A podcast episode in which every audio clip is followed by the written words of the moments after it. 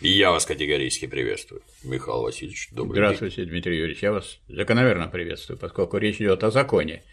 О законе единства борьбы противоположностей. Мы этому посвятили предыдущий ролик, и в нем речь шла о том, что всякое развитие в соответствии с этим законом идет через борьбу противоположностей. Борьба абсолютно, а единство относительно. Причем движение низшего к высшему и характеризует развитие как развитие. Простого к сложному, низшего к высшему. И во всяком развитии действуют две противоположные тенденции. Одна совпадает с направлением развития, а другая прямо противоположная. Поэтому, если вы не видите в жизни таких тенденций, значит, у вас что-то плохо или с видением, или, или с сознанием диалектики, или с головой.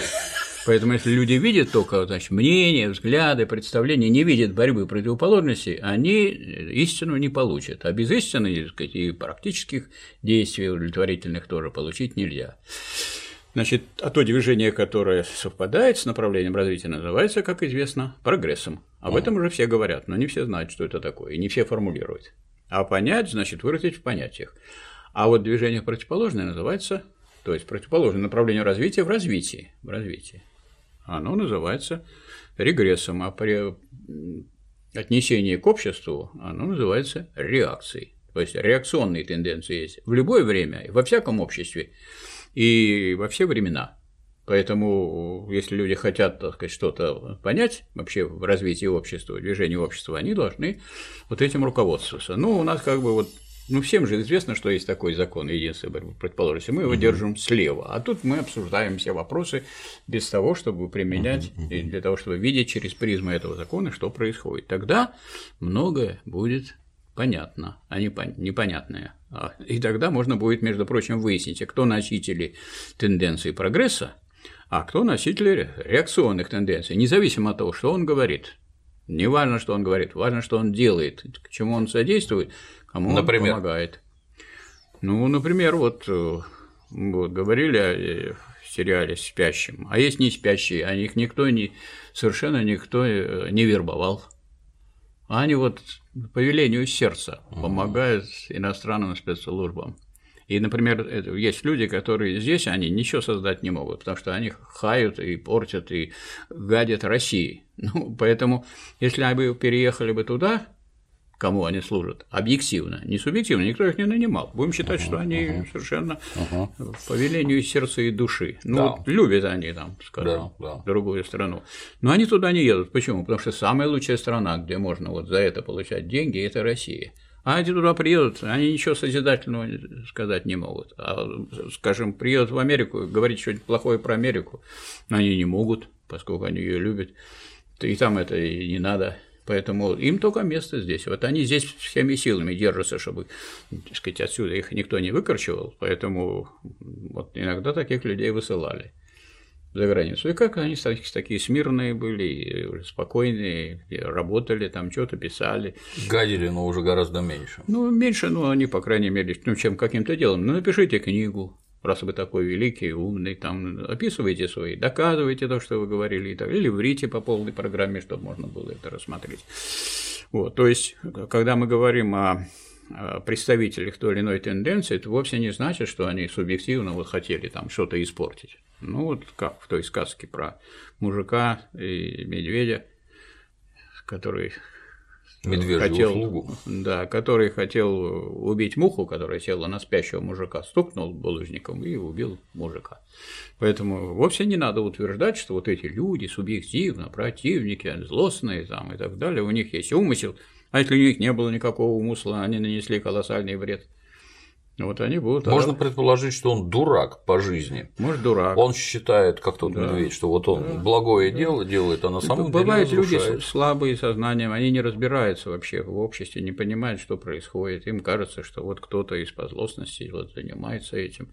В связи с этим мы вот обсуждали в прошлый раз тему репрессии. И ее вообще нельзя понять без э, понимания вот э, того, что в обществе идет борьба, и не просто борьба, а борьба классовая. Причем надо сказать, что вот теория классовой борьбы разработана вопреки тому, что большинство считает, вот я с кого не спросишь, Маркс разработал.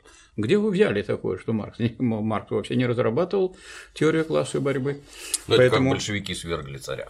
Да, поэтому я даже вот принес чтобы на Маркса-то вот напрасно-то не выводили, ага. письмо Маркса к Вейдемейеру. Лондон, 5 марта 1852 год. А Иосиф Вейдемейер, так сказать, вот был, так сказать, корреспондент Маркса, так сказать, они переписывались. Что касается меня, пишет Маркс, то мне не принадлежит ни та заслуга, что я открыл существование классов в современном обществе, ни та, что я открыл их борьбу между собой. Буржуазные историки задолго до меня изложили историческое развитие этой борьбы классов, а буржуазные экономисты – экономическую анатомию классов. Ну, кто имеется в виду? Смит, Рикардо, угу, Мальтус. Угу. То, что я сделал нового, состояло в доказательстве следующего. Первое, что существование классов связано лишь с определенными историческими фазами развития производства. Второе, что классовая борьба необходимо ведет к диктатуре пролетариата. Третье, что эта диктатура сама составляет лишь переход к уничтожению всяких классов и обществу без классов. Это собрание сочинений Маркса Энгельса – Издание второе, том 28, страница 424-427. Поэтому Маркс сказал, что он-то как раз занимался, как бы эту классовую борьбу убрать как бы установить вот такое государство, диктатуру триата, которое ведет к уничтожению классов. Вот все, которым не нравится вот этот классовый подход, рассмотрение с позиции классовой борьбы, это вот наши союзники. Угу. Почему? Потому что они уже как бы устремлены все вот в такое общество, где классов не будет. Но только они не делом устремлены, а они как бы вот при наличии классов делают вид, что их нет при наличии классовой борьбы делает вид, что нет этой борьбы. Поэтому они все время идут в одну сторону, попадают в другую. Потому что если вы не представляете себе обстановку, которая складывается в обществе, вы ничего не можете понять. Вот этот собственно, эпоха классовой борьбы, она охватывает всего три вот фазы развития общественного производства, которых исторические фазы развития производства. Это рабовладение, феодализм и капитализм. И в каждую эту эпоху правящий класс сначала выполняет прогрессивную функцию и является прогрессивным. Так, рабовладельцы, они развивали культуру, науку, искусство, строили сооружения, привлекали рабов для того, чтобы создать те творения, которые через тысячи лет восхищают взор всего человечества. И, э, скажем, возьмите вы феодалов, они создали крупные государства, они э, построили такие дворцы, целые города, вот пример, вот этот прекрасный Петербург. Разве сравните вы то, что после феодализма создано с тем, что создано при феодализме? Это же вообще блеск вот при феодализме.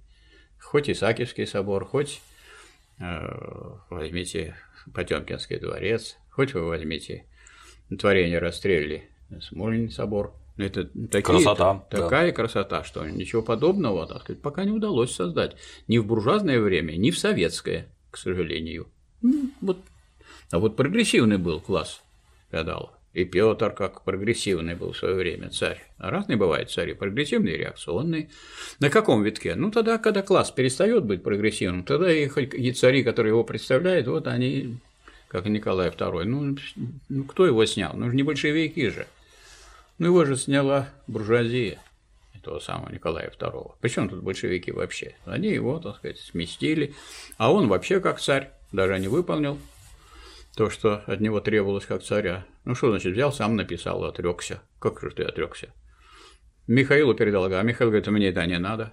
Ну и так, и ты бросили это все царство, всю эту монархию. Угу. А временное правительство вместо того, чтобы дать землю крестьянам, пошло тогда, значит, продолжать империалистическую войну. И свою задачу, классовую, какую задачу должен был э, решить, прогрессивную, класс буржуазии. Но первым делом отнять у помещиков всю землю. Вы разберитесь с предыдущим классом, который стал реакционный, а буржуазия – прогрессивный класс. Вот она создала свое правительство временно. И чего? Вот она, значит, решила, что а вдруг она начнут отнимать сначала землю, а потом понравится, заберут и средства производства, и заводы, и фабрики, и останемся мы ничего. А раз вы ничего не, не сделали для крестьян, крестьяне поддержали большевиков. Кто виноват, что крестьяне большевиков поддержали? Ну, кто? Буржуазия виновата, временное правительство. Ну, вот этот взгляд э, с позиции классовой борьбы, он очень важный, потому что мы, пока мы находимся здесь, мы хотели уже от него уйти, уже uh-huh. в период, Хрущев особенно хотел, он тоже хотел сказать, что все, и государство не классовое, и партия уже общенародная, и все общенародное, и нету классовой борьбы. И у нас сейчас э, социализм победил полностью окончательно. Представляете, окончательно. То есть ничего не надо делать. Вот ничего не надо делать. А противоположная тенденция действует. скажем, есть мелкобуржуазность при социализме? Есть. Это что, в чем она выражается? Они, мне не то важно, что я делаю, мне то важно, что за это буду иметь. Угу. Не то, чтобы я плохой работник, нет, я работаю на заводе, увеличиваю производство, чем больше общественное богатство, тем мне лучше. Это мой коренной интерес. Но если я смогу получить больше, меньшего, большую часть меньшего пирога, это тоже мой интерес. Поэтому позиция любого социалистического работника противоречива.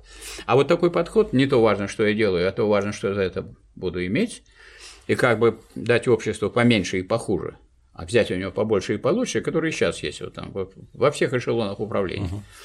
Это мелкобуржуазный подход. Ну как вот если я просто простой товаропроизводитель, я для чего произвожу? Ну не для себя же, я же есть не буду, если я на продажу. Вы будете есть? Сам бы ел, да деньги надо. Мне деньги надо, а вам продаю. Поэтому это мне не нужно. Мне важно, что я получу. Поэтому мелкобуржуазность при социализме есть. Я вот спрашивал, когда мы были при социализме, на лекциях, на больших, больших залах. А вот скажите, пожалуйста, борьба с мелкобуржуазностью при социализме классовая или не классовая? И я не встретил ни одной аудитории, которая бы сказала, что она не классовая. Конечно, классовая. Но другое дело, что надо так сформулировать.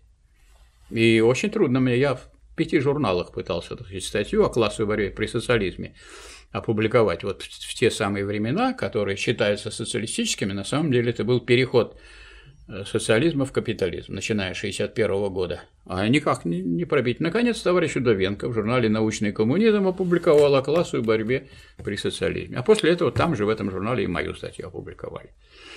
Но это было очень трудно. Вот если кто говорит, вот, нам сейчас не дают, так а нам и раньше, а нам и раньше, раньше не давали, давали, и да. раньше не давали. Кто тебе будет давать вообще? Если в обществе идет борьба, никто тебе на блюдечке золотой каемочкой ничего тебе давать не будет. И все, вообще все хорошее, великое достигается в порядке борьбы. В порядке борьбы противоположность. Если вы в борьбе не готовы, вы вообще не готовы к жизни общественной. Значит, вам надо, я не знаю, где-то в специальной, так сказать, какой-нибудь, или э, в каком-то интернате для тех, кто не понимает, где он живет, либо в таких местах, где за вас все делают, охраняют, вот, баланду приносят и так далее, куда некоторые так и попадают. Потому что они думают, что они будут хапать, а другие будут смотреть, как они хапают. А другие действительно смотрят, как они хапают, и когда они много с нахапают, интересом, да. с интересом, и когда это тянет, тогда они их сказать, изымают и разрешают им гулять. Можете гулять. И причем эти вот люди, которые хапают, они из самых разных областей. Нет такой области человеческой деятельности, где бы люди не хотели хапнуть, некоторые. Поэтому не надо нам рассказывать, что вот если это ученый или там это деятель искусства или деятель науки, деятель культуры и так, и так далее, а что воруют только какие-нибудь губернаторы. Вот Нет, если конечно. бы я так сказал, Михаил Васильевич, мне бы немедленно сообщили, что у меня профессиональная деформация сознания, что я во всех вижу жуликов и воров. Ну, так ну, это у нас. А я разве сказал про всех? Я сказал, что есть, во всех областях есть жулики и воры, да. Во всех областях. Потому что все противоречиво. А с этим кто поспорит? Я не видел, кто может с этим спорить. Вот в чем, так сказать, величие диалектики, что она всеобщие вещи дает. Ну, везде есть эти противоречия. Кто не видит, не видит противоречий во всем, в том числе и в деятельности самых разных людей или там самых разных этажей, на которых сидят эти люди, но тот пол слеп на один глаз. Но не то, что у него неправильный взгляд, правильный, но не диалектичный, не истинный. А мы различаем истину и правильность. Вот если возьму только сказать, мои достоинства, это будет правильно, это будет красиво. А если мы возьмем только мои недостатки, к сожалению, это тоже будет правильно, но я буду выглядеть очень угу. некрасиво.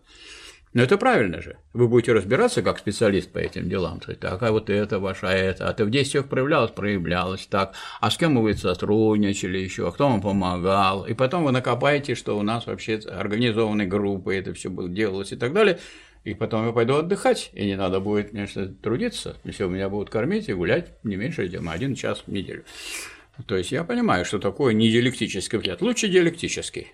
И тут тверже как-то можно стать. Кажется, что все ползет или плывет. Нет, это достаточно твердо. Вообще, если вы смотрите на все с э, пониманием, что все противоречиво, то тогда у вас позитивная сторона, позитивная тенденция должна перевешивать негативную. Если вам это удается, все идет нормально. А если вы думаете, что ее не стало, и складываете руки и говорите, ну все, все хорошо, как Хрущев сказал, социализм победил полностью окончательно. Мы биться больше ни за что не будем. Раз вы не будете, вас взяли голыми руками. Ни армия не помогла, ничего. Взяли, растащили огромное государство, но мы были на пятом месте при царе в мире. А после, так сказать, вот периода социализма мы стали на втором месте – после Соединенных Штатов Америки, и потом у нас было почти 300 миллионов. Ну, сейчас у нас 140 миллионов. И, сказать, части э, России, которые были долгое время, исторические части России, они уже за пределами России, 25 миллионов русских отделены от других русских и, так сказать, представляют собой некое меньшинство там, в целом ряде государств. Это же трагедия. Вот, и это все нам хотят подать как вот такой результат. Это вот результат того, что люди были настроены не на борьбу, как при Сталине или при Ленине, а на то, что вот уже все у нас. Потом развитой социализм, что у нас уже все, все есть. Я в то время помню, сколько статей выходило на эту тему. Я даже предлагал писать там. Мы вступили в этап разве то социализма. Все писать отдельно. Или это такая высокая стадия социализма, когда еще и без денег ничего не дают, но уже и за деньги достать ничего нельзя. нельзя. А на самом деле смысл-то социализма что-то не развитый, и не полный, и не зрелый, и не спелый социализм.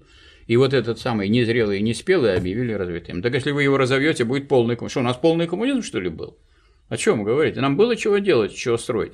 То есть мы хотим прийти к бесклассовому обществу. Нам нравятся те люди, которым не нравится существование классов. Вам не нравится существование классов, давайте развивать производство, Давайте сделаем социалистическую революцию, вы будете в авангарде, раз вы больше всех не любите классы, значит, вы должны привести нас к бесклассовому, установите диктатуру пролетариата, без него не уничтожишь классы, потому что, чтобы уничтожить классы, надо взять тот класс, который объективно заинтересован в уничтожении классов, а не тот, который разговаривает. Разговаривает – это мы, профессора, больше всего разговариваем.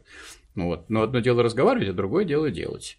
Поэтому надо понимать, если вы за уничтожение классов, за то, чтобы классов не было, чтобы не было классового подхода, давайте классы уберем. Ну так это целая эпоха, это надо снова совершить социалистическую революцию, потом будет переходный период от капитализма к коммунизму, а потом будет социализм, то есть низшая фаза коммунизма, еще классы будут, и вот весь этот период должна быть диктатура пролетариата, как Марк писал. И вот когда это все закончится, вот будет бесклассовое общество.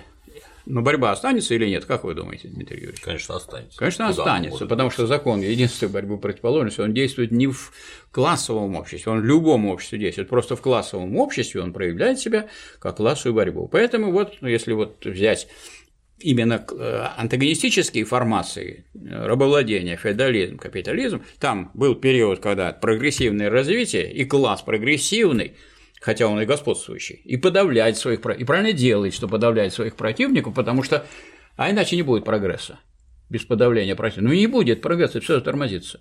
А потом он становится реакционным и продолжает подавлять. И тогда что происходит? А происходит революция, которая подавляет этот класс, и устанавливается другой строй – феодализм. При феодализме создали крупные мощные государства, которые подавляли своих противников и развивали производство, развивали производительные силы, и потом этот класс, когда вот уже в России на рубеже где-то 19 века, вторая половина, уже, уже у нас экономика вся была капиталистическая, а власть феодальная. Сидели люди, феодалы, у них зем, земля вся, основное средство производства, они только тормозили все развитие. Раз они тормозили, то буржуазия совершила буржуазную революцию. Почему переворот у меня называют? Революция буржуазная. Радуйтесь. Не радуются. Почему не радуются? И у нас раньше была трусливая буржуазия, и сейчас трусливая. Чего вы не радуетесь, что у вас была буржуазная революция? Да я бы на вашем месте сделал великий праздник в феврале. Все бы гуляли. Три дня. И, так сказать... Минима. Как минимум. Да. Нет, она да, это переворот. Дескать, вот февраль, потом он привел к октябрю. Ну что же вы такие? Что же за не класс привел, такой? а привели. Что же за класс у вас такой, что он не может никак свои интересы? Да потому что вы не сделали, не решили свои буржуазные задачи. Вы отдали все большевикам, сами отдали. Почему? А потому что вы не настроены были на борьбу. Вы хотели все пироги получить. Кто вам дал Думу? А вот было декабрьское вооруженное восстание, рабочий класс в Москве, восстал бы под руководством Совета – рабочего совета Москвы. И после этого Булыгинская дума появилась. Буржуазия, что ли, ее выбила? Вот они сели тогда и стали разговаривать. Но царь, отдайте ему должное, он же тогда сделал не так, как у нас в доме. Тут сейчас нет ни рабочей курии, ни крестьянской. Там случайно могут попасть какие-то рабочие, то по списку Единой России, больше ни по какому. Я что-то нету никого больше. Вот вы слышали какие-нибудь рабочие в доме? Ну, это есть, буржуазные есть. партии. Нет, ну есть, ну есть там все равно, ну, буржуазные партии рабочие что же есть? Рабочие же могут быть на позициях буржуазии, а буржуазия может быть на позиции рабочих, кстати, отдельные элементы. Ну, да. Ну, Энгельс же был на позиции да. рабочего класса, а почему? А были дворяне, которые были на позициях освобождения крестьянства, это это не, не будем э, упрощать вообще ход истории. Но ну, классовый подход не означает, что если это рабочий, то хороший, если буржуа, то плохой. Да это какая-то чепуха. Может быть, во-первых, прогрессивный класс каждый в свое время. Но буржуазия была прогрессивной, была, а потом перестала. Теперь она перестала, рабочий класс был прогрессивным, но остается прогрессивным, пока он есть. Как только его нет, нет классов и нет вопроса. Поэтому его вообще-то власть свергать не надо. Его власть нужна для того, чтобы классов не было. Ну, свергли ее. И что мы получили? Мы получили теперь такую картину, что у нас снова Капитализм, ну какой? Реставрирован, то есть реакционный. А раз реакционный, чего вы удивляетесь, что у нас вот все затормозилось? Вот смотрите, какая сейчас картина тяжелейшая. Картина тяжелейшая вот перед выборами президента, когда надо обсуждать не то, кто будет, а что, что надо делать. И вот тот должен быть президентом, который это будет делать. А смотрите, что получается. Значит, у нас ноль вот за этот год сейчас тютелька в тютельку ноль. Вот говорят, цифровая экономика. Вот цифры какие? Ноль, ноль, ноль, ноль, ноль. Вот она цифровая болтовня про эту цифровую, а на самом деле средства производства новые очень мало внедряются, средства производства не обновляются, и поэтому не расширяется передовое производство. Что мы имеем? Ноль. Так. А что касается доходов трудящихся, доходы трудящихся реальные, 90,5% к 2013 году три года снижается. Так? А э, заработная плата 90, реальная 92,5% по отношению к 2013 году. Три года снижается зарплата. Вы что вы что натравливаете народ-то на, на руководство страны? Вы же сами, кто натравливает? Это кто руководит? Буржуазия руководит. Ну так вы буржуазия, так вы там разберитесь между собой. Ну, понятно, что вы класс реакционный, но кто у вас там есть какие-то? В реакционном классе это, наверное, есть позитивные, прогрессивные тенденции. Не может быть такого, чтобы там не было ничего прогрессивного, только все реакционное. Ну, я, например, даже вам могу назвать фигуру, например, Мантуров, министр промышленности и торговли. Он вовсю занимается производством, и оборонкой занимается, и тем, чтобы обойти эти банки, которые денег не дают. А он под 5% через специальные э, фонды дает под программу развития предприятия. И, то есть это и делает, то есть старается сделать. Вот. Есть и другие люди. Есть замечательные люди, которые развивают хозяйство вот в этих условиях, так им очень трудно пробиться. То есть тут тоже надо смотреть с позиции борьбы. Не, не видеть это все как однородное какое-то месяц, но э, состояние это тревожное. При этом у нас на 10% за прошлый год выросло количество долларовых миллионеров и долларовых миллиардеров. Это как вообще понять? Это так надо понимать, что при нулевом темпе роста это значит у, взяли у бедных и отдали богатым.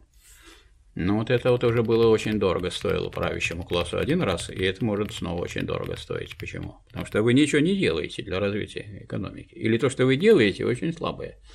Вы хотите отнимать, отнять и, и поделить. Нет, нет, и забрать себе ничего не поделить. Отнять и поделить хотели и сэры землю, а большевики хотели отнять и соединить средства производства.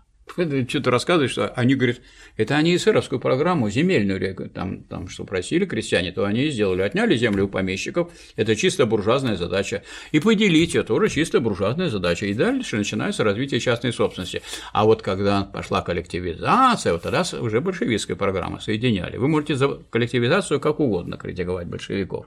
А вот за то, чтобы отнять и поделить, это к эсерам вопросы.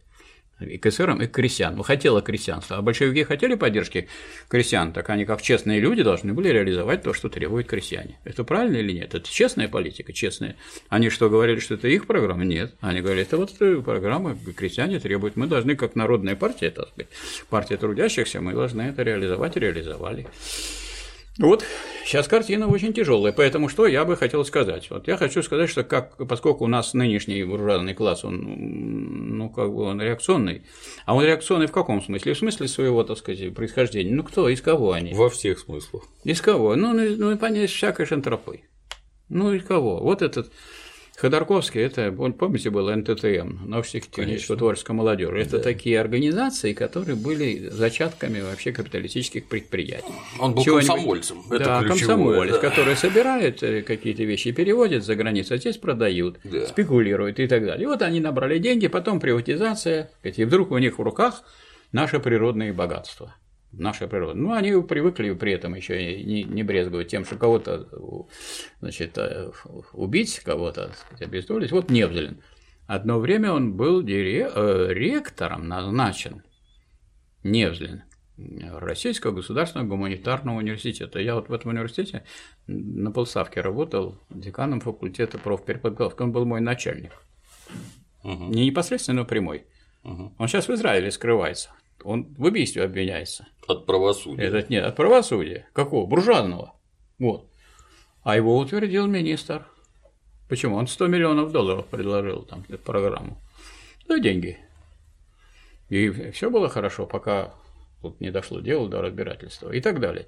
То есть, из кого эта вся публика? Ну ладно, из кого бы вы не поняли, не попали, это, в общем-то, для капитализма характерно. Сначала идет разбой, сначала идет захват, идут всякие преступления, это называется первоначальное капиталистическое накопление. Хотите, Маркса читать, там в Англии сгоняли крестьян и овец на это пастбище здесь будут, а эти пусть подыхают крестьяне. А за бродяжничество вешали. Это само собой. И там виселица наставили, и все, так сказать, вы там, у вас ничего нет, вы ничего не делаете, а как вы можете делать, вас это выгнали с земли. Мы вас ликвидируем. И там люди умирали прямо тысячами. То же самое и здесь у нас пять лет назад амнистия капиталов. А что, капитал может быть преступником? По-моему, не может быть. Как вы считаете? Вот вы лучше знаете. Смотря какими методами. Нет, капитал-то не может быть. Это же, это же, это же средства производства и, и средства для зарплаты. Капиталисты могут быть преступниками, капитал не могут быть, Дмитрий Юрьевич. Не надо капитал ну, обвинять. Капитал это вот. Если это я, у меня некоторое непонимание. Если я что-нибудь сделал плохое, так вы у меня обвиняете, а не мой пиджак и не, и не мои часы, и не мой портфель. А тут, понимаешь… И не портфель у Люкаева. И не портфель у Люкаева. Вот. вот так. Поэтому, дескать, пять лет назад мы не спрашиваем. Мы не спрашиваем, потому что знаем. Все это грабительская, преступная приватизация. То есть говорят, вот, они кого хотят, того и посадят. Да правильно, потому что все, то, что сейчас имеется у этих, так сказать, крупных капиталистов, это получено прежде всего грабительским, незаконным, незаконным по меркам буржуазного государства путем. Поэтому любого можно посадить. Да, будете выступать против буржуазного государства, оно вас посадит. Но оно не посадит вас за то, что вы выступаете против буржуазного государства. Говорит, вы можете говорить все, что угодно. Вон, пожалуйста, болтайте и так далее. Но а за то, что вы тогда сделали то-то и нарушили закон, сидите в тюрьме. Будете выступать, будете сидеть в тюрьме. Поэтому даже была проведена политика равноудаленность олигархов от власти. Есть э, такой хороший учебник для 11 класса, новейшая история России под редакцией Филиппова, очень хороший. Даже да, я удивился, какой хороший учебник, как история написана. Там написано, специальный раздел есть «Удаленность олигархов от власти». Вот этот вот политика, которую проводили. И говорят, что Владимир Владимирович собрал вот этих всех банкиров, и крупных олигархов, говорит, ну, господа олигархи, ну вы же понимаете, что ваше богатство как получено? Все понимают? Мы вам амнистию ждали, все понимают. Вот. Поэтому не надо рваться к власти, вы там занимаетесь хозяйством. Не надо. Кто этого не понимает, ну вот уже товарищ Ходорковский шьет вот э, правую варежку, правую варежку. Так, кто желает шить левую варежку? Нет желающих. На этом наше, так сказать, короткое совещание разрешите считать закрытым. И, в общем, эта политика и проводилась, и проводится. Поэтому Правильно. понятно, что вы, так сказать, грабили и прочее. Ну, что вы там собираетесь управлять государством? Вот, поскольку дело обстоит так, я хочу для товарищей пользуясь такой возможностью, которую предоставляете вы, Дмитрий Юрьевич, ну, кратко рассказать, что есть два, две э, возможности, два способа увеличить свою прибыль. Так, так. Один, он называется абсолютная прибавочная стоимость. Это все расписано в капитале. Угу. Прямо глава абсолютная относительная прибавочная стоимость. Смысл в том, что чтобы Значит, поскольку рабочий получает только часть созданной им стоимости в виде зарплаты, так? Поэтому, значит, если заставить рабочего больше работать, будет что? Больше. Больше. Так? Ну, а если уменьшить зарплату, тоже будет больше. И по обеим вариантам идет работа. А именно, вот, скажем, Прохоров предлагал же сделать 60-часовую работу. Это кандидат в президенты был. Да, Это же не просто да, так пустячок. Да, да. Раз. Во-вторых, миллиардер. В-третьих, он еще наобещал, что будет Йомобиль, который за рубль он продал уже, ничего угу. он не сделал, и что будет у нас завод светодиодный под угу. Петербургом. Нет никакого завода, болтун оказался. То есть для общества ничего, так сказать, не мог сделать. А вот билборды расставил по всей стране, я вот кандидат, и сейчас у нас думают, что если вы выходите и болтаете, будучи кандидатами. То есть это не значит, что сказать, вы государственные деятели или кандидаты на государственную. Да потому что сначала, а что вы собираетесь сделать? Ответьте на вопрос, что вы собираетесь сделать, чтобы поднять нашу экономику. Если вам нечего сказать, нечего болтать. Так или не так? Конечно, так. Вот. Так вот, значит, это вот один способ. И он применяется. Как применяется? Значит, идет инфляция, она отбирает. Что такое инфляция? Некоторые говорят, что инфляция – это повышение цен на все товары. Не, это повышение цен на все товары, кроме товара рабочая сила. Вот на все повышается, а этот рабочий остается с той ценой, которая была. Причем как это делается? А вот такой включен механизм. Вы слышали про налог на добавленную стоимость, НДС? Да. Вот идет технологическая цепочка. Вот вы сделали продукт, допустим, уголь добыли, Раз, и в том числе НДС 18% вставляете в цену и продаете кому? Тем, кто делает кокс. Те, mm делает кокс, это добавленная стоимость, так сказать, труд, который нужен для того, чтобы получился из коксовой батареи, добыли, с помощью нее добыли кокс. Еще туда 18%, в том числе НДС. То есть налог туда вставить, не затраты, а никаких затрат нету, а туда налог вставить в цену прямо, раз еще туда 18%. Потом дальше пошли, потом надо, наверное, чугун делать. Еще туда вставить НДС в том числе, потом после чугуна сталь, хорошую легированную, еще туда, а потом вы из стали будете делать машины, еще туда, и у нас все цены, и начинает наш доказывать потом финансово-экономический блок, как они борются с инфляцией. Да, ребята, вы организовываете инфляцию, вы вставили, вы вообще, так сказать, нарушили нормальный счет. Нормальный счет считал, какие затраты. Вот закончится производство, вот вы сделали конечный продукт, берите с тех предприятий, у которых есть прибыль, раз, из доходов у работников, у тех, кто работает, пусть они даже работают членами совета директоров, угу. или одновременно, и членами совета директоров, и еще кем-то. Возьмите доходы, Э, возьмите налог с этого дохода из э, дивидендов. У нас 9 брали, потом стало стыдно, что говорят плоская, плоская система налогообложения. Какая же плоская? Все 13 сдают бабушки, угу. а эти 9 те, у которых 3 миллиарда, 5 миллиардов заводы, которые, угу, которые угу. стоят, они, ну, сейчас 13 сделали тоже 13. То есть у нас сейчас плоская система налогообложения, 13% сдал, и все остальное могу в офшоры загнать, куда угодно перегнать, и перегоняют постоянно. Полная свобода. Рекой у нас идут деньги, а значит, финансово-экономический блок отчитывается, говорит, у нас идет колоссальный прогресс. В прошлом году только 300 миллиардов ушло просто так, выведено за границу, а было 500, если три года назад взять. То есть а потом говорят, давайте мы оттуда вернем из офшоров. Ну как вы, рыба уплыла, вы хотите ее оттуда вернуть? Это какие-то крохи. Надо, чтобы они здесь, эти деньги оставались уходили в работу. Угу. Так вот, то есть у нас через повышение цен идет э, уменьшение реального содержания зарплаты, то есть это вот прибыль возрастает. Угу. А вы знаете, что сверхурочные у нас уже вообще никто не считает почти. Сверхурочные колоссальные. У вас вообще-то ограничение 120 часов в год по закону. Выдерживает? Нет. Ответственность есть за это? Нет. Ну, если ответственности нет, 100 будет, понятное дело, и 100 будет. 120 в месяц делают сверхурочных работ. Теперь 4 часа за 2 дня. Ну как 4 часа за 2 дня, когда работают по 12 часов вот каждый день. Сплошь и рядом такие работы вы найдете. То есть наша темная, неразвитая буржуазия идет по какой дороге? Заставить рабочего больше работать и меньше получать. Ну а поскольку он не хочет меньше получать, он просто меньше дает. А как ему меньше дать? Это еще Кейнс предложил и великий экономист английский, лорд, который говорит, зачем вы деретесь там на предприятии? Да вы просто повышаете цены, и получится, что у него доля будет меньше, меньше, меньше. Вот это и делается сейчас. То есть перекачка от бедных к богатым, несмотря на то, что разговаривают, мы заботимся, как вы о них заботитесь. У нас прожиточный минимум выше, чем зарплата минимальная. Если минимальная зарплата меньше прожиточного минимума, полтора это что означает? Это значит, как бы признано на уровне государства, что эти люди, так сказать, они не нужны, они пускай умирают. Но они сразу-то не умрут, они пойдут сначала в больницу, потом они пойдут в аптеку, потом они эти деньги потратят, которые на еду должны были быть приготовлены на лекарства, и, так сказать, тихо уйдут. И поэтому, ну ничего, мы завезем.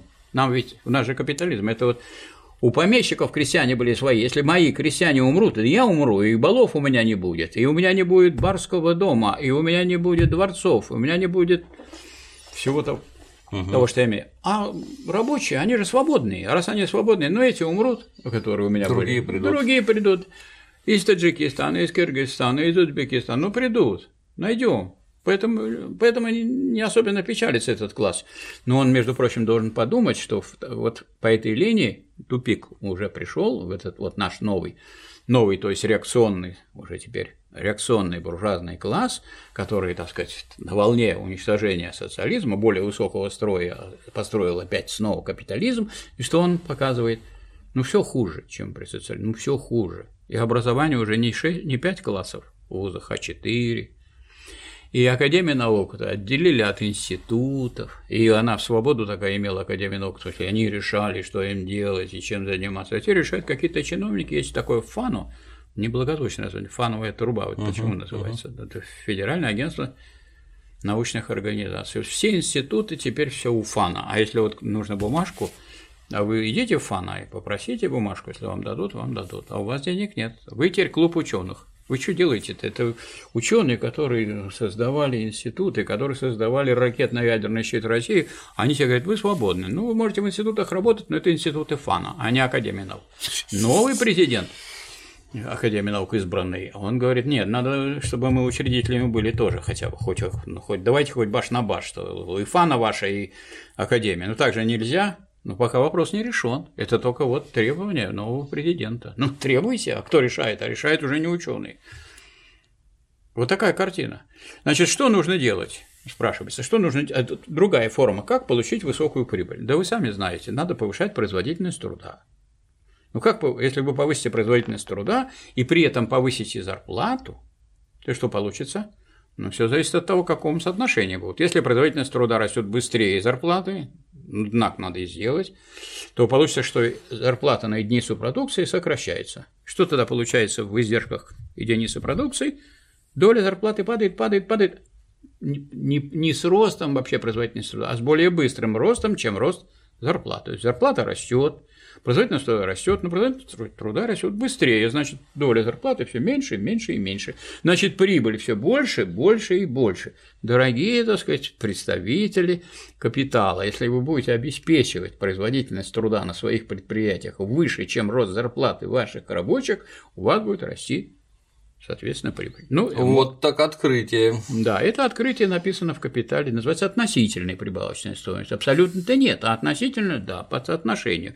Поэтому, если вы даже повышаете э, зарплату реальную, раз. Во-вторых, тем более, что записано в э, кодексе, и в 130 и в 134 статье, обеспечение повышения уровня реального содержания заработной платы законно, законом это записано, так не делайте. Вы все же вам приготовлено уже, и закон уже сделан, и в кодексе есть. Так делаете? Нет, конечно.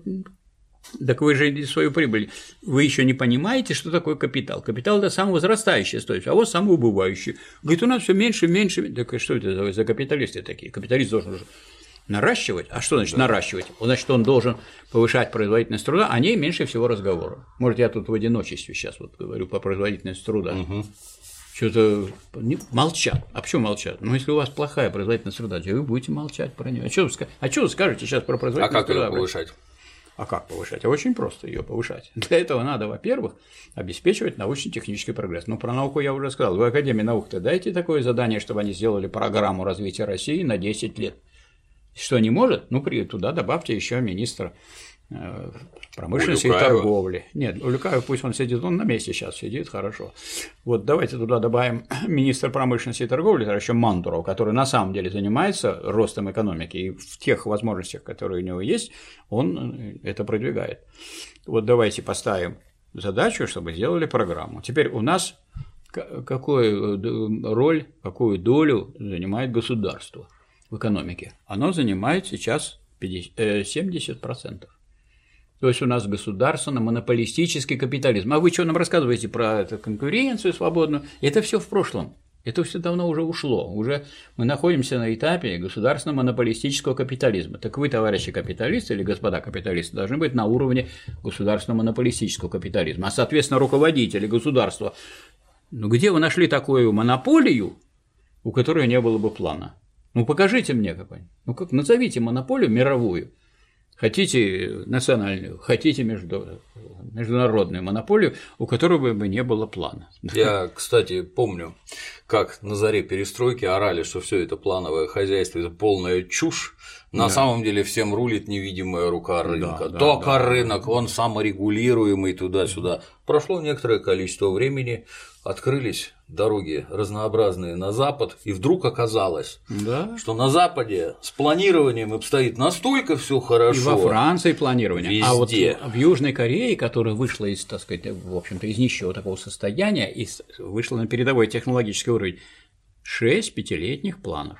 Ну хорошо, пятилетний план вы не можете в России создать на всю экономику. Почему? По одной простой причине, что она государственная собственность только 70%, а 30% нет. Так вы создайте план на эти 70%, это вы обязаны сделать, потому что это монополия государственная. Будьте добры, если вы не делаете, вы не, не, не а, соответствуете… Профнепригодны. Проф не соответствуете современному уровню. О чем вы тогда разговариваете? А вот а этим дайте заказы вот этим 30%, в соответствии с программой развития России на 10 лет, которую вам Академия наук и Минпромторг разработают, так? Но ее надо думой принять, чтобы это не была бумажка, которой, так да. сказать, э, никто ей не руководствуется. Это надо думой принять, и Советом Федерации сделать законом, план должен быть законом. Для чего? Для той самой части, которая является государственной. Государство-то сейчас какое? Буржуазное, это ваше государство. Да вы что, свое государство не управляете им? Ваша экономика, это общак этих всех капиталистов. Вы что, общаком-то своим не управляете? Вы управляете, пожалуйста, а вот за пределами там как бы рынок. Говорят, нас спасет мелкий бизнес. Вы же сказали, что рынок все. Рынок показал, что выигрывает только крупное производство, что самолеты, ракеты калибр, корабли не сделаешь в ларьках. И, между прочим, не сделаешь и даже в больших гаражах. Ну сколько вы? А вот мелкий бизнес ваш будет привязан к заказам, связанным с крупным производством, и он найдет там свое место и будет развиваться. Не, ну пусть нарезают какие-нибудь, я не знаю, прокладки, штуцера, да, точат, еще чего-то. Да, это и несут, да, и продают, и хорошо, да. и это делается во всем мире. Так угу. надо понимать, что это такое. Так это называется развитие производительных сил в чем прогресс, так сказать, прогрессивный, так сказать, или в чем оправдание существования буржуазии? Только в одном, что она еще развивает производительные силы. Сейчас пока она у нас ну, тут деградирует все, поэтому она вообще потеряла оправдание историческое, экономическое. Вы что делаете? Вы что готовите? Вы готовите сейчас революцию-то. Вы, прежде всего. Меньше рабочий класс, он тоже готовится своими, так сказать, силами, но я думаю, что самую большую подготовку революции социалистической в России сейчас совершает буржуазный класс, потому что он показал полную неспособность это сделать, поэтому все равно, но мы должны все таки посоветовать это сделать, может быть, все таки он осознает, может быть, все таки пойдет, то есть если он не осознает, то исторически это место придется уступать раньше или позже, но придется уступать. Так было и перед революцией. Ленин написал грозящая катастрофа и как с ней бороться. Говорил, и это надо сделать, и это надо сделать, и это все совместимо с интересами буржуазии, но если вы это не будете делать, придет другой класс с другим правительством, и это сделает за вас. За вас эту, эту задачу превращения в единую монополию, это не, не социалистическая задача, это ваша задача, это ваш государственный монополистический капитализм. Кто не знает, не читал, возьмите империализм как высшая стадия капитализма, популярный очерк Ленин писал, популярный, наверное, для буржуазии писал, и почитайте, очень вам будет полезно. Тогда вы поймете, в какой этап вы вступили. Этого рынка давно уже нету, о котором говорили. Рынок, это кажется, что он царит, а на самом деле работа на неизвестный рынок закончилась, все идет по заказу, работа на заказ. Ну как, допустим, э, приезжает товарищ Путин в Индию и говорит, нам нужны танки, индийцы говорят. Хорошо, мы вам сделаем, давайте половину денег за 300 танков, и мы вам сделаем. Вот. А сейчас вот вам образец один. Вот, пожалуйста, можете покататься, пострелять. Получили половину денег, сделали половину. Хотите вторую половину? Давайте еще деньги, получите еще. Или вот мы для них делали авианосец э, в Викрамадите. Это наш авианосец, который был продан Украине, потом Украина Индии продала. Недостроенный. Но у нас он недостроен, но мы достроить-то можем. Поэтому он и вернулся для достройки к нам, вот это самое Викрамадите. Те говорят, ну, вы нам сделаете этот авианосец. У нас нет авианосца вообще, у нас есть авианосные крейсеры, а в России нет сейчас авианосцев. Да а это авианосец. И вот мы его сделали, говорит, нет, у вас там не тот материал применяется, давайте мы вот заменим этот материал на тот, который мы предлагаем. Наши говорят, давайте деньги, мы заменим. Заменили, этот материал сгорел. Индийцы говорят, да, нет, давайте ваш материал, который вы хотели. Хорошо, говорю, давайте деньги, мы поставим ваш материал. Все сейчас, все в порядке, работает, передан Индии, Викрамадите, у них есть авианосец, спасибо говорит, русским, все делают, и танки у них есть, мы тоже можем сделать. Но прежде чем деньги э, что-то делать, сначала заплатите и закажите заказ. Нет этого свободного рынка. Какой свободный рынок? О чем вы говорите? Это бабушек всех убрали, которые семечки продавали. Да пусть попробует бабушка где-нибудь продать. Если скажут, бабушка, у вас внуки есть? Хочешь, чтобы живые были внуки? Больше сюда не приходи. Ну что, непонятно, что такое монополия? Ну, я думаю, ну, товарищи, которые вот в этом классе, они уже знают, как делается, кто там, кто там старший, кто там главный, и как управляет этим процессом. Поэтому не надо рассказывать про свободный рынок. А то, что рынок порешил наше предприятие, дескать, он все решает. Решальщики. Вот эти решальщики поуничтожали у нас предприятие. Раз, и нету ЗИЛа. Раз, и нет красного выборца. Ничего будет там. Сейчас территория застраивается. Элитное жилье. Элитное жилье. И еще там нет предприятия, там нет предприятия и так далее. Так вот, что нужно делать? Ну, э, программа, раз, примите программу на 10 лет. Вы же Китаем хотите сотрудничать, как вы собираетесь с ними сотрудничать? У нас 1,7% мирового ВВП, 14 место, а было, между прочим, второе место в мире в СССР. А у России царской было пятое место. А у вас сейчас 14 Как собираетесь сотрудничать? Китай пойдет вперед, у него темпы роста 7,2%, а у нас темпы роста, у нас цифровая экономика – ноль. И Вообще у нас... ничего не растет. Сейчас нет, ничего. В этом году ничего. Ноль. А в чем причина? Они как причем? Они комплексная. Так, а причина в том, что. А, да нет, а причина того, что не растет, не должно быть. Причина может быть того, чтобы росло. А причина того, чтобы растет, две. Во-первых, нужно все старье заменять на новое с циклом обновления 10 э, лет. Это значит, что каждый год должно заменяться 10% всего парка оборудования, средств производства. На что? На старый будете заменять или на новое?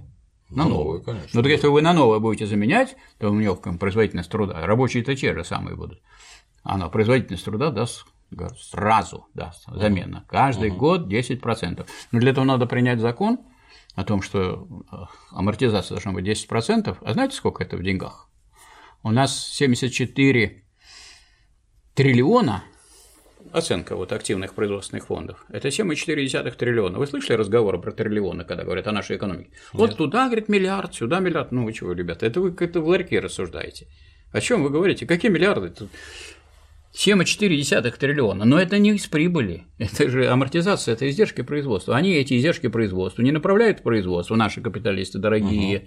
А куда они их направляют? В офшор? Нет, сначала в прибыль. Угу. А уже прибыль в офшор. Угу.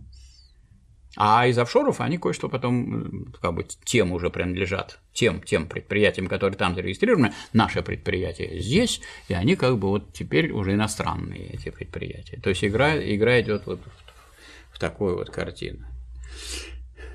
А там э, покупаются дома, там квартиры. На случай, если взять и возьмут и уедут. Вот у нас, который наше проводное радио возглавлял товарищ, оказывается, у него две квартиры в Америке, но его все таки сняли.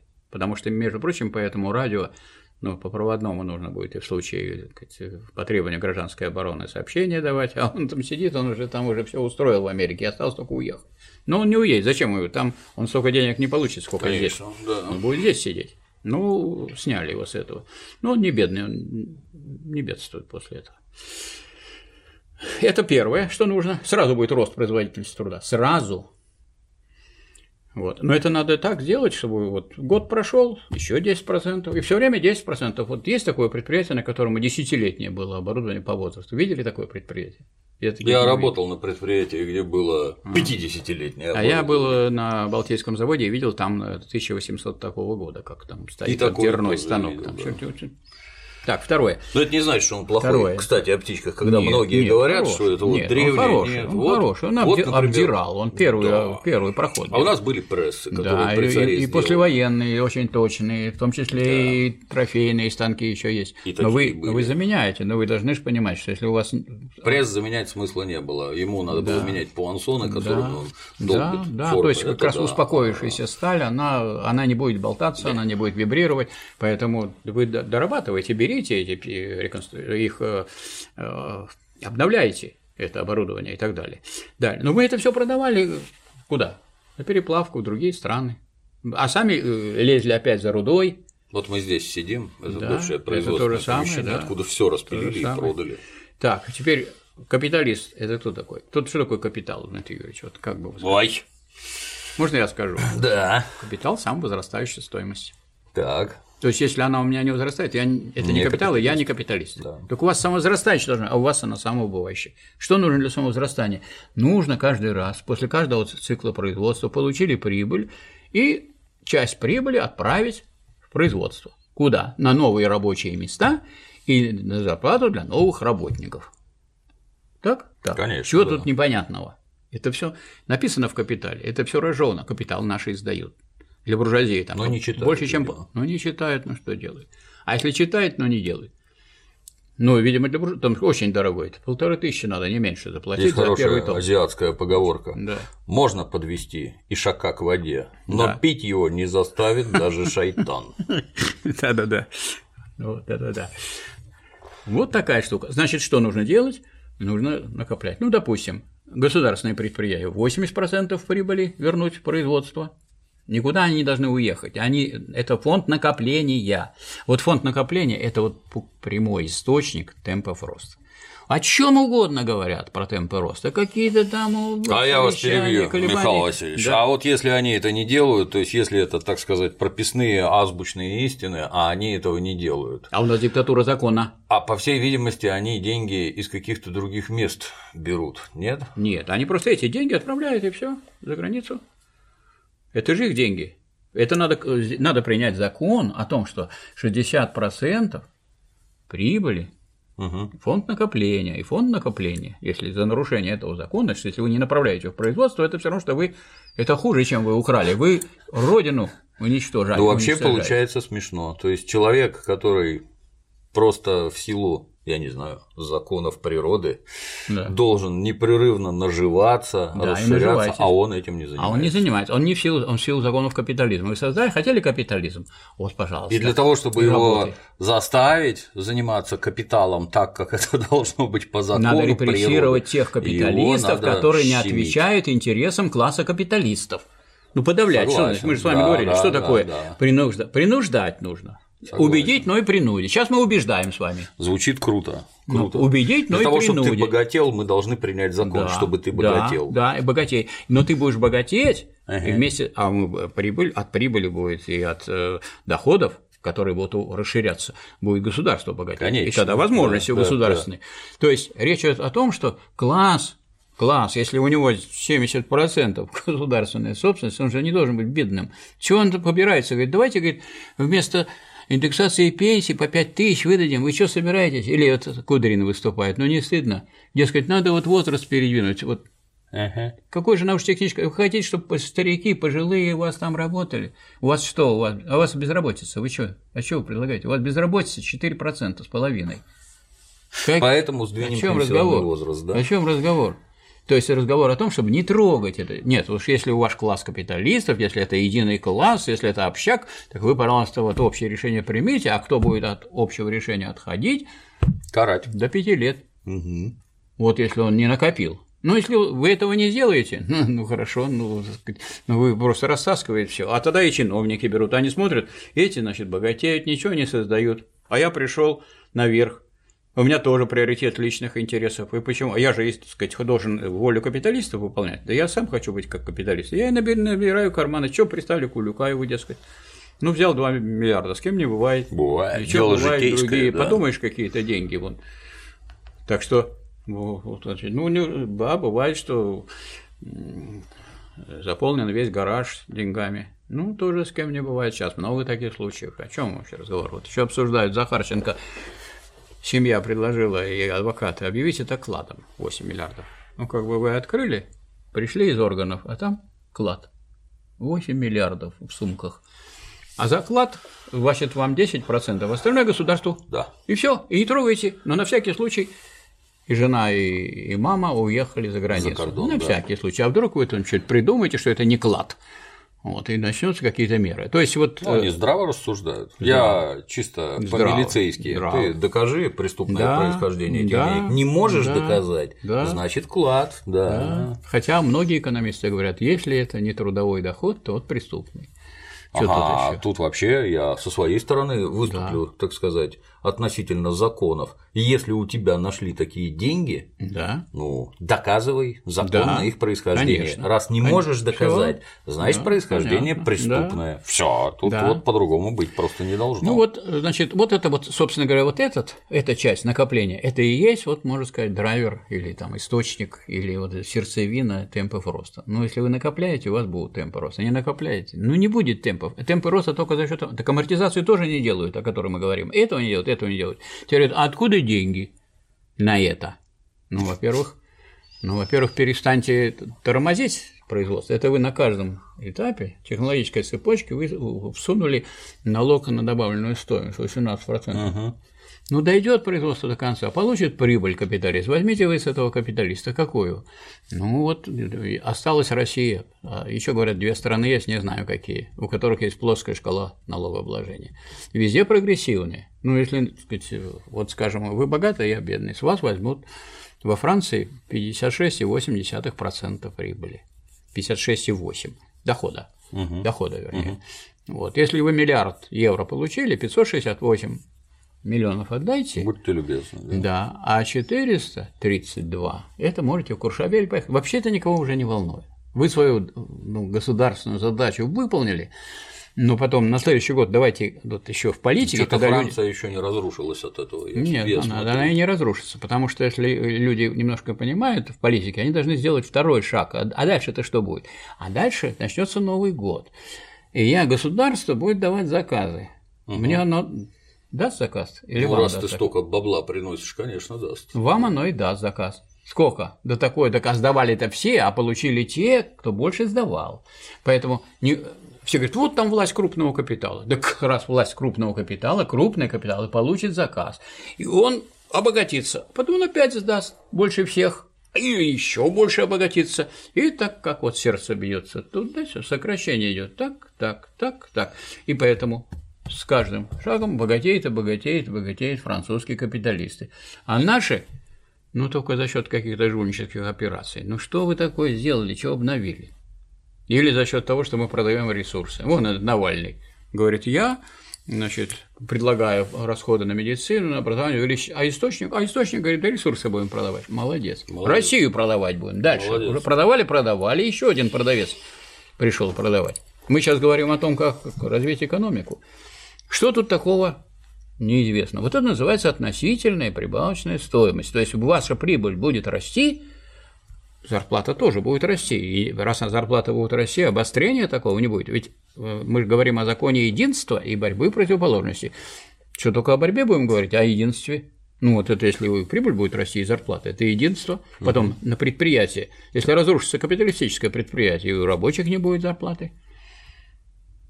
Поэтому рабочие тоже должны об этом. Какой-то абсурд, Михаил Васильевич. Да. То есть, на мой взгляд, это все, я не знаю, конечно, я не экономист, но да. на мой взгляд, все это прописные истины, в прописные, рамках которых должно прописные, развиваться государство, прописные. производство, экономика, а люди о, ужас, а зарабатывать вы, а вы, деньги. А вы этим самым прописные истины в тюрьме когда-нибудь преподавали? Вот они, ну там как раз будут слушать, а у них свободное время и так далее. А, а эти люди заняты, они все время грабят, грабят, грабят. Вы не поверите в свое время даже да. за деньги рассказывал, вот. как себя там вести вот. надо и все да. такое. А вот, мы это, а вот бесплатно мы сейчас рассказываем, вот Надо, наверное, Михаил Васильевич, некий краткий экономический mm-hmm. курс. Вот. Что писал товарищ Карл Маркс? Да. И ну вот мы главное вот сейчас уже понимать. и рассказываем, вот то, что нужно, да, вот это да, самое да. главное. Самое главное, чтобы развивалось производство. Если не... Ведь капиталистическое производство или капитал, ведь капиталист – это персонификация капитала. Это, так сказать, лицо, которое должно этому требованию отвечать. Так да. вы будьте достойны звания капиталиста. А если это капиталист, так вы должны развивать производство. Где ваша производительность труда? Не надо нам рассказывать про то, про цифровую экономику, про роботизацию. Ну какая роботизация? У вас старье везде стоит, и вы не накапливаете свой капитал. Капитал должны предприятия становиться мощнее, больше, строиться должно. Где Захват вы? мирового господства. Да, пожалуйста, делайте. Вот, тогда вы можете претендовать на то, что вы еще, кроме, так сказать, паразитических функций, выполняете какие-то еще общественно необходимые. Вот. А, а сейчас получается, что мало того, что вы не делаете, не выполняете своей исторической роли, вы хотите таких ставленников поставить в свои так сказать, в органы власти, которые так сказать, себе кладут в карман. И потому что они настроены только на одно – урвать, урвать, урвать, урвать. Ну, это вот на этом сильно богатым не наживешься. Вот бандиты, например, никогда не бывают богаче капиталистов. Никогда. Невозможно. Ни бандиты, ни воры, ну вот не надо быть просто, ну были вы, вышли вы из бандитов, из воров. Ну, бывает, это бывает, да. прошло. Вот сейчас вы уже стали, создали предприятие, или захватили предприятие, или украли предприятие. Ну, есть предприятия, так вы развиваете их дальше по науке. Вот что надо сделать. Теперь второе, значит, надо сделать, э, значит, как я сказал, налог на, на доходы э, прогрессивный. Ну, угу. берите за пример Францию. Не хотите Францию, американцев возьмите за пример. Ну, у них 33% примерно за крупный капитал. Ну, возьмите, ну, возьмите там Англию или хотите Австралию 50%. Ну, такого нету, чтобы, чтобы 13%. Это смешно. И ходит, понимаешь, государство с протянутой рукой и все время рассказывает, то ли еще денег нет, но вы держитесь. Ну что, ну так как вы же председатель правительства, да как у вас денег нет? Ну вы организуете, что было? У вас есть партия Единая Россия, там есть все места в парламенте, большинство гарантировано. В чем проблема-то? Принять закон, значит, 60% на накопление, а для государственных предприятий 80% на накопление отправляют. И у вас темпы роста сразу будут со следующего года. Нет, ну так рассказывать, что, что только не делать, лишь бы вот не делать повышение темпов роста. То есть я даже не знаю, вот, вот вроде объясняем такие элементарные вещи. Дальше пойдем. Э, вы хотите, э, понимаете, что производительность труда за это время, после советские, за советские времена и после революции выросла в десятки раз. Ну что у вас 8 часов? Вы дайте людям вдохнуть. Ну, сделайте 7 часов, а потом 6. А вот товарищ Топилину, чтобы вы не говорили, что я вот все время выступаю против представителей власти. Я вот одного министра хвалил, вот еще хочу одного похвалить. Топилин, Максим. Он на форуме петербургском выступил, сказал, конечно, надо к шестичасовому рабочему дню переходить, а потом и к четырехчасовому. Но вы будете меньше работать, больше отдыхать, и творчески будете относиться к делу. У вас и семья будет, так сказать, без, так сказать, у них там без конфликтов будете обходиться. У вас здоровье будет другое. Потом сейчас вы видите, сколько дорога занимает. Сейчас нет у человека свободного времени. А свободное время, определение свободного времени, вот я сколько не спрашиваю, неправильно говорят. Свободное время – это время, не то, что оно нерабочее. Так нерабочее время вы спите, идете к врачу, вы убираете, вы подметаете, вы покупаете, вы стираете. Где это свободное время? Или чушь какую-то смотрите по телевизору, когда вы чушь смотрите, это свободное время или нет? Конечно. Нет. Нет, Почему? по Марксу, а по определению свободного времени. Маркс определял, свободное время – это время для свободного развития. А вы же деградируете, когда смотрите эту чушь. Я не знаю, может, вы это не деградируете, потому что вы думаете, как потом про это что сказать. С этого денег нажить, да. Ну вот, короче говоря, значит, что мы тут э, получаем? Мы получаем, что э, вот есть э, возможности таким образом и финансовые для этого. И надо сокращать рабочее время, и надо значит, повышать реальную заработную плату, а производительность труда повышаете больше, и ваша прибыль будет расти быстрее, чем зарплата. В чем проблема? Вот вам сказать, некая компромиссная ситуация. Капитализм пока остается. Ну, а если вы не будете этого делать, то, то, тогда капитализм, он не вообще обречен исторически, он просто будет в короткие сроки обречен. То есть это все кто? Правящий класс приводит дело к тому, чтобы его прогнали. Но не ведите себя так по крайней мере. Да и так э, рабочий класс, независимо от вашего поведения, будет готовиться, чтобы вас прогнать, потому что вам не нравится ему, когда его эксплуатируют. Это не может нравиться, потому что он все создает, а вы все получаете. А вы тут еще и охальничаете, как народ говорит. Мало того, что вы прибыль свою получаете, баснословную, когда темпы роста ноль, а вы еще и получаете за счет того, что вы отнимаете у граждан, но если вы отнимаете, даже попробуйте у собаки отнять, и там вас, так сказать, может съесть. У кошки попробуйте отнять то, что ей положено. Давали, давали, теперь не даете. Она может вцепиться. Ну что вы дразните это народ? Не дразните. То есть вы готовите, я так понимаю, революционную ситуацию. Ну, может, у вас такие там тайные планы, там, наверное, в классе капиталистов сидят там спящие и не спящие, которые хотят подготовить тут революцию новую социалистическую, ну тогда, тогда извините, что мы тут вмешиваемся в это дело, как-то советы вам даем. Тогда эти советы вам не нужны. Давайте ухудшайте положение рабочих, и вот это самое сверхмеры обнищания – это одна из составных частей революционной ситуации. Читайте товарища Ленина о революционной ситуации. Ну вот, так сказать, классовая борьба ведь не должна состоять в том, что это против. Нет, вы свои-то задачи решаете. Вот вы есть класс, у него есть экономические интересы, вы их решаете. Если вы сталкиваетесь с другим классом, вы его подавляете. Это называется репрессирование. Никуда мы, если пока есть государство, никуда от этого не уйдем. Сейчас репрессируют. И тех, кто вот недоволен, и тех, кто думает, что можно без этого обойтись, все равно государство эту функцию будет выполнять. Потому что это государство. Государство это что? Это машина насилия в интересах господствующего класса. И если вам хочется это назвать репрессиями, то есть подавление тех, кто мешает государству, этому классу, то называйте это репрессиями. И памятники ставьте все время постоянно тем, кто кого репрессировали, потому что все государства во все времена, и нынешнее, и государство диктатуры это тоже будет и будущее репрессировать, подавлять тех, кто против советской власти. А как вы думаете? Ну как, вы против советской власти, а власть советская, она будет вас подавлять. Вы за советскую власть, она будет вас подавлять только если там какие-то враги попали в органы советской власти. Тогда их надо подавлять. То есть эта функция никуда не девается. Хотите, чтобы не было репрессий? Надо, чтобы не было классов. Давайте поговорим, поэтому вот уже в заключительной части, о том обществе, где э, классов не будет. И вот это, во-первых, начинается после революции социалистической был такой нормальный ход, и этот нормальный ход сейчас есть э, в Китайской Народной Республике, там на Кубе, в Лаосе, в Социалистической Республике Вьетнам, где 90 миллионов человек. Там переходный период от капитализма к коммунизму. Там есть классовая борьба? Конечно. Какая? Ну, вот там есть капиталистический уклад. Так. И есть уклад коммунистический. Они борются по принципу кто кого. Ну, вот я думаю, может быть, встает такой вопрос тогда о том, а какая классовая борьба в переходный период от капитализма к коммунизму, какая классовая борьба при социализме, то есть в первой фазе коммунизма, она остается еще, да, и э, какая борьба продолжается при полном коммунизме когда классов не будет, и когда опять этот самый закон единства борьбы предположенности будет выступать не в виде законов классовой борьбы.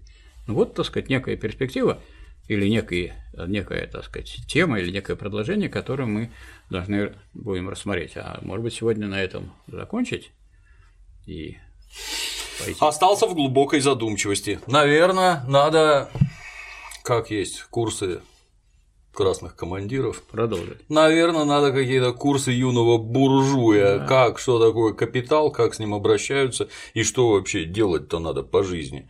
Такое чувство, что граждане, сидящие наверху, они не совсем понимают. Ну, считайте, что это вот как бы ну, такой краткий курс начальный есть. Спасибо, Михаил Васильевич. С нетерпением ждем продолжения. Спасибо. Спасибо. А на сегодня все. До новых встреч.